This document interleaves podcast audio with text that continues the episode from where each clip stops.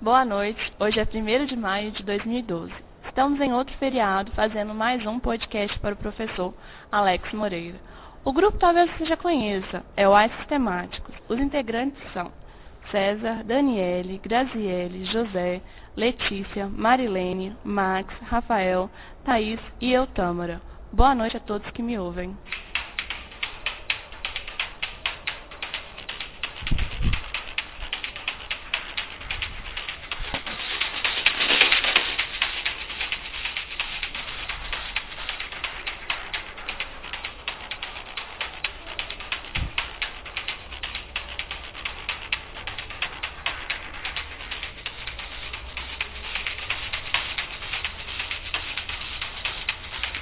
Tema de hoje é IPv6, IPv4, IP, VLANs e vírus. Pode parecer muito, mas acredite, em 30 minutos, assunto é o que não pode faltar.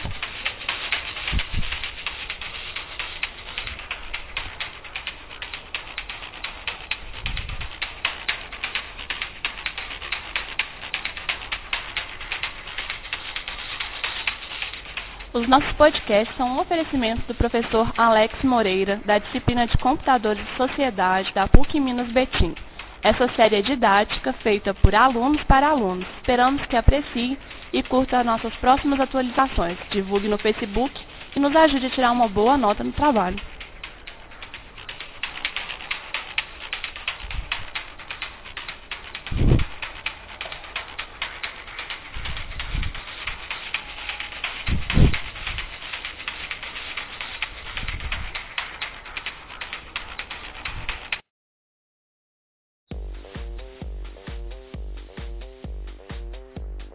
Hoje aqui comigo estão Daniele, Graziele. Marilene, Max. Hoje a gente vai tentar fazer nosso primeiro podcast sério, sem bebedeira. Então, boa noite aos nossos ouvintes. Dê boa noite aos nossos ouvintes. boa noite. Boa noite. Boa noite. Boa noite. Povinho educado. Vamos começar. Dani, hoje ela vai ser a minha primeira entrevistada, então ela vai falar sobre o que, Dani? Você vai falar sobre o que? VLAN. Tá, eu sei mais ou menos o que é uma VLAN. Mas para os nossos ouvintes que não sabem, Dani, o que, seria uma VLAN e quando ela foi criada? Bom, respondendo a sua pergunta, uma VLAN ou Virtual LAN é uma topologia onde existe apenas suítes Ethernet nível 2, ou um segmento com muitas portas. Esse é conhecido também como topologia de rede simples. Então, as primeiras VLANs eram configuradas para reduzir o tamanho do domínio de colisão em um segmento internet muito extenso para melhorar o seu desempenho. Quando os switches vieram resolver esse problema, as atenções das VLANs se voltaram para a redução do domínio de broadcast na camada máquina. Agora, a Graziele vai nos explicar, com relação às subdivisões das VLANs, o que quer dizer VLAN estática e VLAN dinâmica. Bom, uma VLAN estática é criada atribuindo-se cada porta de um computador a uma VLAN. Quando um novo dispositivo se conecta à rede, ele assume a VLAN da porta a qual ele está ligado. Em caso de mudança, se esse dispositivo for ligado a uma nova porta, por exemplo, é, para mantê-lo na VLAN original, será necessário que o administrador de rede reconfigure manualmente as associações porta-VLAN. É, já uma VLAN dinâmica é criada e alterada dinamicamente via software, através de um servidor VMPS, é, VLAN Management Policy Server, e de um banco de dados que armazena os dados dos membros das VLANs. VLANs dinâmicas é, geralmente baseiam-se em critérios estabelecidos pelo administrador de rede, como o MAC address ou o nome do usuário de rede de cada dispositivo conectado ao computador. Nossa amiga Marilene agora vai falar um pouquinho pra gente sobre trunking. O processo de interagir mais de uma VLAN através de um link único é chamado de trunk. O link é denominado tronco. Um link de tronco é um canal switch-switch ou switch roteador, por onde passam informações originadas por destinadas a mais de uma VLAN. O link de tronco não pertence a nenhuma das VLANs individualmente. É, em equipamentos da Cisco, o VTP, VLAN Trunk Protocol, possibilita domínio de VLAN, os quais podem ajudar em tarefas administrativas. O VTP também permite expurgo. Assim, o tráfego de uma VLAN específica é direcionado apenas ao switch que tem portas naquela VLAN. Então, agora depois de ouvirmos as nossas amigas falando sobre VLANs, vamos escutar a entrevista exclusiva que a Daniela conseguiu com o professor de infraestrutura de redes, é o professor Gustavo, durante a nossa aula de laboratório. Ah, boa noite, meu nome é Daniela, estou aqui com o professor Gustavo, de redes laboratório de infraestrutura da PUC. Ele vai falar hoje com a gente sobre PVC. O que, que vocês querem saber de PV6? Tudo. O que é, como funciona. Bom, IPv6 é uma tecnologia nova, né? A versão nova do IPv4. Basicamente ele veio para resolver o problema de é, limitação de número de endereços IP, porque o IPv4 ele tem basicamente 4 bilhões de endereços. 4 bilhões parece muito, mas colocando a população mundial aí que vamos supor, cada um tem dois smartphones, tem equipamento em casa que utiliza IP, isso fica sendo muito pouco. Então, o IPv6, ao contrário do IPv4, ele tem 128 bits, o IPv4 tem 32, dá 4 bilhões, né, 2 elevado a 32, e o IPv6 dá 2 elevado a 128. Quem fizer as contas aí, tiver curiosidade de ver, vai, vai ver que é um número gigantesco. É, então dá basicamente um pouco, quase um IPv4 por pessoa, se for dividir o número de endereços por pessoa hoje. Então eles estão chamando o IPv6 do endereço IP das coisas, que vai ser, sei lá, seu micro-ondas vai ter um IP, seu celular já tem um IP, né, mas vai ter um IPv6, é, sua máquina de lavar vai ter um IP, tudo vai ter um IP, a lâmpada vai ter um IP. Ele vai, vai vir de fábrica com o número de série e com IP. Então basicamente tudo vai ser acessível através da internet.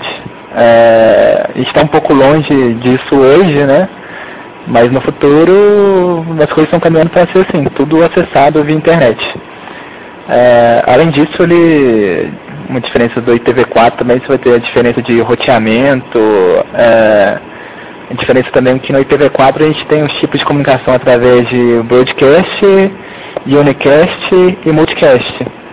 E no IPv6 você não tem mais broadcast, porque conforme a gente viu nas aulas, broadcast é igual a câncer, porque broadcast é uma mensagem que você manda para todos na rede. Então, quanto mais pessoas você tem numa rede, mais máquinas você tem numa rede, e mais broadcast você vai ter, você vai gargalar a sua rede. Então, no IPv6 ele já evita esse problema, porque não existe broadcast. Eles têm um conceito que chama de Ncast, que quando você quiser enviar para todos, você envia para o Ncast. A diferença é que o Ncast, do, broadcast para o Ncast, é que o Ncast cria um grupo local. Então, quando você envia para todos, você envia só para aquele grupo, você não envia para a rede inteira. É... O que mais que eu posso falar? É, bom, continuando falando sobre o IPv6, é, diferentemente do IPv4, ele, como ele tem 128 bits, ele usa caracteres hexadecimal. Então, se você pegar um endereço IPv6, você vai ver que ele tem lá, vai de A a F, né? Então, você vai ter é, oito grupos de dual octetos, diferente do IPv4, que tem quatro grupos de um octeto. E com relação à aplicação, o IPv6, se não me engano, ele nasceu em 98, é bem antigo, mas a aplicação dele mesmo está sendo, é, o pessoal está falando muito, né, nos tempos para cá. É, basicamente todo ano o pessoal fala que IPv6 vai entrar, vai entrar e tal, e ninguém vê o negócio funcionando. O problema é que esse ano é, foi porque você tem os IPs é, V4, né, que são os privados, e os públicos. Os públicos são aqueles que são roteados na internet, que são utilizados para, sei lá, você acessar o Google.com, Facebook, para você acessar esse serviço, você tem que ter um IP válido que é roteado na internet. É, a, a IANA, se não me engano, que é o órgão que controla esses IPs, distribuiu o último bloco de IP válido recentemente. É, ainda tem IPs disponíveis, né? por exemplo, no Brasil você ainda encontra alguns ranges para serem distribuídos, porém isso vai acabar. É, o problema de endereçamento é muito grande que você pegar uma empresa, tipo, acho que falei isso em sala de aula, mas falando aqui de novo, é tipo a NET. A NET é um prestador de serviço de banda larga e ela pega lá, tem lá, vamos supor que ela tenha 20 mil assinantes, ela tem muito mais. É, ela, você compra lá o Net Combo lá, você tem o, o Netphone, você tem a banda larga, né? E para o netphone você vai precisar de um IP válido e para o modem que você vai receber da banda larga você precisa de outro IP válido. Então só aí, tipo, com 20 mil assinantes, vai ter 40 mil IPs utilizados válidos. Então é, a demanda é muito grande. É, no início do ano teve a semana do IPv6 no Brasil e quem estava controlando isso no Brasil, quem controla os endereçamentos no Brasil é o, o NIC-BR, né, que é o mesmo órgão do registro BR e tal. É ele que distribui esses IPs é, no país, controla a distribuição desses IPs no país. Porque o pessoal tem que saber também que é, basicamente o IP é como se fosse telefone, né? Ele é distribuído hierarquicamente. Então você tem lá por exemplo, o código do Brasil é o 55. Aí depois você tem o código de, da grande BH, 31. Aí, sei lá, Betim 3532. E tem o da sua casa, sei lá, 2030. Então, quando alguém de fora quer falar com o Brasil, a operadora de fora só vai olhar os dois primeiros dígitos, que é o 55. E manda para o Brasil. E do Brasil, ele vai ver que é 31 vai mandar para Minas. O mesmo jeito o IP, a distribuição dele é hierárquica. E quem controla essa distribuição no Brasil é o Registro BR. Acho que ela, junto com o Nick BR, né, que é a mesma coisa. É, se não me engano. E no mundo é a IANA. Então, é, eles estão fazendo um incentivo muito grande para o pessoal começar a utilizar IPv6. Né? Quando eu falo utilizar, eu falo grandes empresas. Porque, basicamente, o usuário final não vai mexer com IPv6 tão cedo, porque se tem um problema de IPv4 só fala com IPv4. A pilha é TCP/IP que usa o IPv4 só vai falar com outra máquina que tem IPv4. IPv6 não conversa com IPv4. Existem técnicas aí de tunelamento, de essas coisas que tentam resolver isso, mas, é, bom, enfim, precisa saber que IPv6 não conversa com IPv4. Então, se eu colocar a NET, por exemplo, implementou IPv6 e vai disponibiliza IPv6 na rede dela para resolver o problema de endereçamento IP que ela tem. Não vai funcionar porque, primeiro, o modem que está na casa dos assinantes não vai aceitar IPv6 porque é um modem antigo e o netphone também não e provavelmente o roteador wireless que o cara tem na casa dele não vai aceitar IPv6. Então você tem um problema aí de compatibilidade de, de hardware né, mesmo. Então a primeira coisa, a migração vai ser aos poucos. É, tem gente que acha que vai ser igual aquele o bug do milênio lá, né, de 99 para 2000, que a galera tipo migrou as datas de um dia para o outro e acham que vai ter uma imigração IPv4 para IPv6 e só virar uma chave, não vai ser assim não. Os dois é, tipos de protocolo vão coexistir por bastante tempo e existem técnicas aí de para os dois se falarem, do IPv6 falar com o IPv4 e o IPv4 falar com o IPv6. Quando qualquer coisa de TI que você vê que o pessoal vai usar técnicas para dois ambientes conversarem, aí leia-se na entrelinha gambiarra, porque nada mais é que isso, uma gambiarra para os dois sistemas falarem até que vai chegar um ponto que só vai ter IPv6. E vão falar, ó, agora a gente só vai falar IPv6 e IPv4 vai morrer. Mas esse dia está bem longe. Ok, galera, agora vamos aprofundar um pouco mais na área de redes. E vamos começar por um dos fatores mais importantes que é a segurança. Esse com certeza é um dos fatores que mais assustam uma empresa, porque afinal, o mais importante para a empresa são seus ativos. Agora imagine esses ativos sendo vasculhados por uma empresa concorrente ou por uma pessoa mal intencionada. Muito sério, né? Então todo cuidado é pouco. Nós entrevistamos o professor Gustavo, que fez uma breve explicação sobre os tipos de ameaças que uma rede pode enfrentar. Bom, pessoal, pediu para falar sobre vírus, né? É, bom, primeiro falar um pouco, na verdade falar sobre malware, né? Que é malícia software, que você vai ter vírus, worm, bot, você vai ter spyware, você vai ter keylog, screenlog, esse tanto de coisa que todo mundo fica achando que é só vírus. É, então o que é o, o malware, né? Que a própria sigla que é malício software, software malicioso. Então, você tem o vírus, você tem o worm. O worm, que é na tradução, né, português seria verme, alguma coisa desse tipo. É, qual é a diferença de vírus para o worm? O vírus, é, até falei isso em sala de aula, não lembro que turma que foi, enfim, não interessa. É, depois edita isso aí, se ficar ruim. É, sem edição, então, né? É, bom, o vírus, é, basicamente, ele vai infectar um arquivo e quando você abrir esse arquivo, é, ele vai infectar a máquina. Beleza. O worm.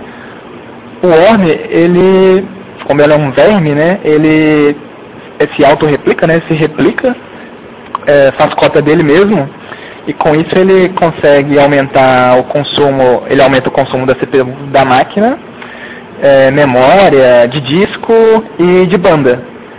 É, tá, mas qual é a diferença de vírus para worm? O vírus infecta um arquivo e o worm é o próprio arquivo. Então não precisa você clicar em nada para ser infectado.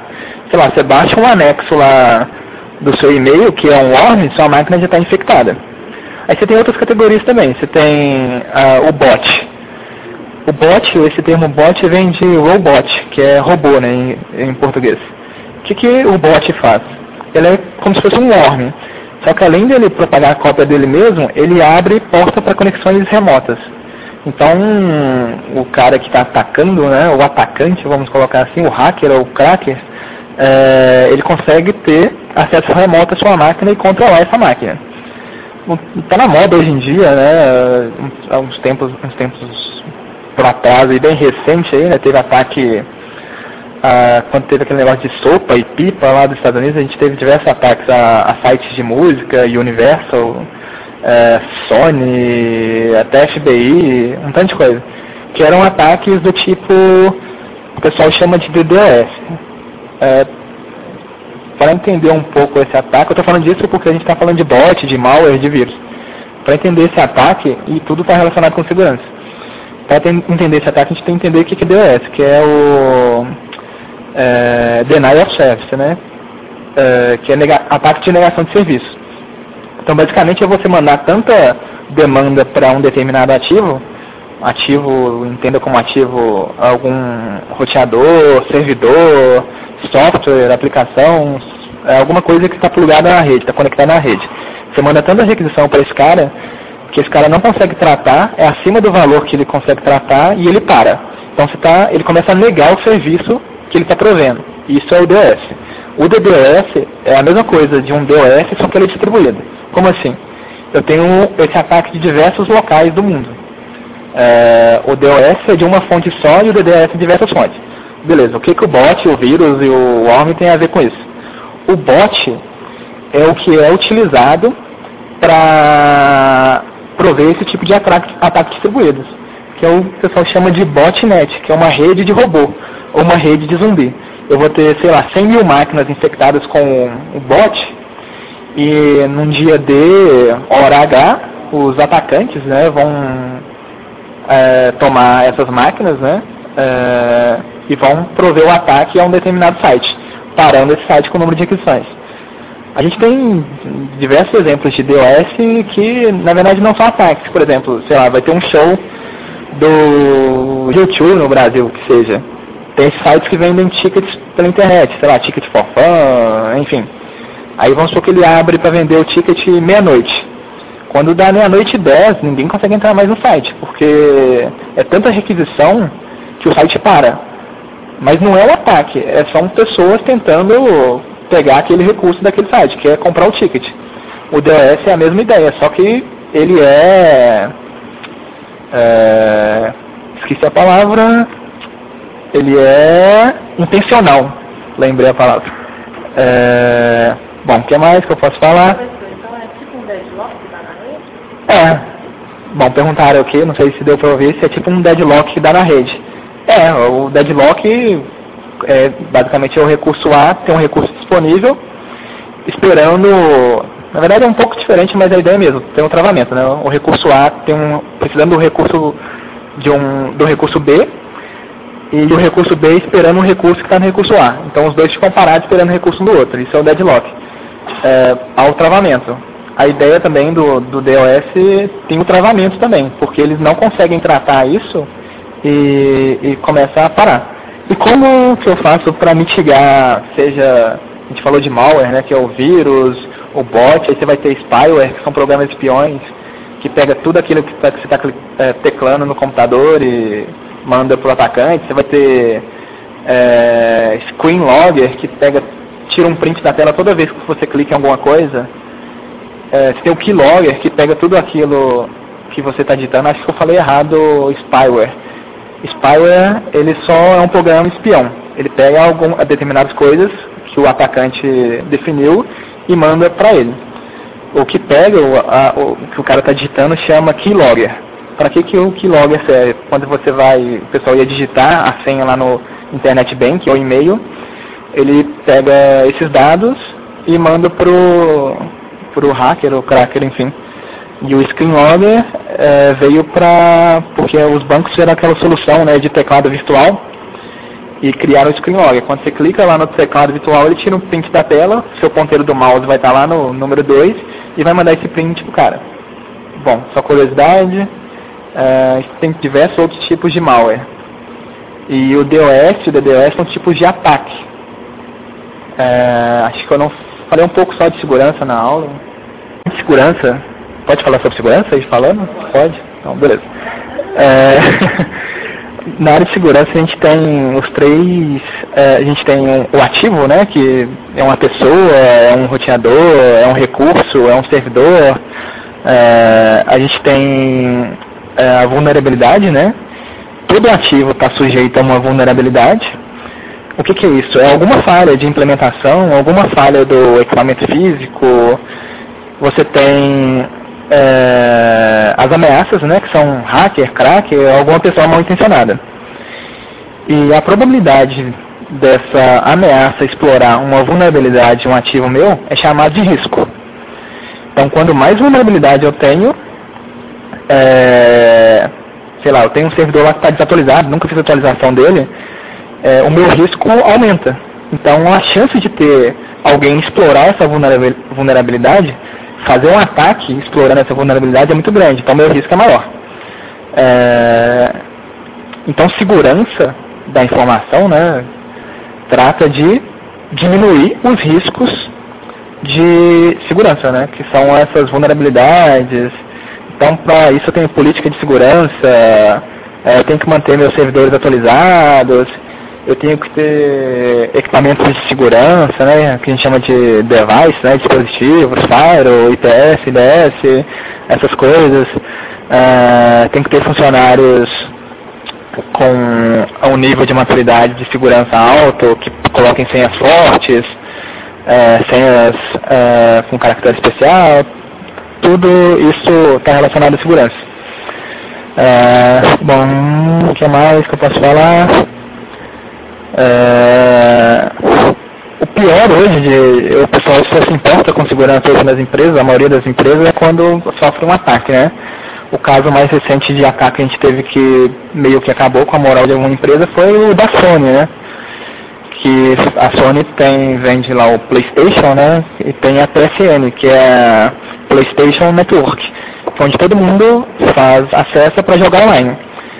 E o pessoal conseguiu atacar essa rede conseguiu derrubar essa rede, roubar todos os dados de cartões de crédito que o pessoal tinha cadastrado lá. E o pessoal da Sony, se não me engano, ficou três meses sem conseguir recuperar o serviço. É, então aí se você tem um tipo de, de, é, de ataque né, que acaba com a imagem da empresa.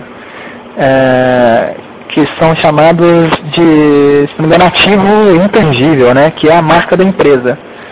Querendo ou não, isso é um ativo, é, é, é um, um, é um valor que a empresa tem. Né? A marca dela é tudo, é tudo de. É, tudo que ela tem, né? Ela tem lá o serviço e tal, mas se a marca dela tiver um nome ruim, que nem sei lá, teve pessoas no, no Brasil nem tanto, porque não tem muita gente que tem Playstation 3 e joga online. Mas você pega Estados Unidos e Japão, que sei lá, 90% dos jovens têm acesso à tecnologia e utilizam o serviço, você vê notícias aí que o pessoal fala que não vai comprar Sony nunca mais, né? O pessoal é bem chiito, assim, nesse caso. É, então, imagina o tanto de cliente que ela perdeu. É, sem falar em cartão de crédito, né? Como é que ela, ela fez todos os usuários dela ter que cancelar os cartões de crédito deles, porque ela perdeu a base toda de cartão. É, bom, esse é um problema que você tem de segurança. Acho que eu vou parar por aqui e depois a gente fala mais. Bom, para complementar informação, informações aqui do professor Gustavo, vou dar, citar um exemplo, que é o grupo de hacker, um grupo bem conhecido no mundo todo, que é o Anonymous. Recentemente, eles anunciaram um ataque no dia 30 de janeiro de 2012 e eles anunciaram esse ataque na própria página do Twitter deles. Eles iniciaram uma onda de ataques às instituições financeiras do Brasil e eles, é, o que, que, eles faziam? Eles colocavam a página de serviço de é, internet banking fora do ar por no mínimo 12 horas. É, eu vou citar algumas instituições financeiras que foram vítimas desses ataques, que é o Bradesco e o Banco do Brasil.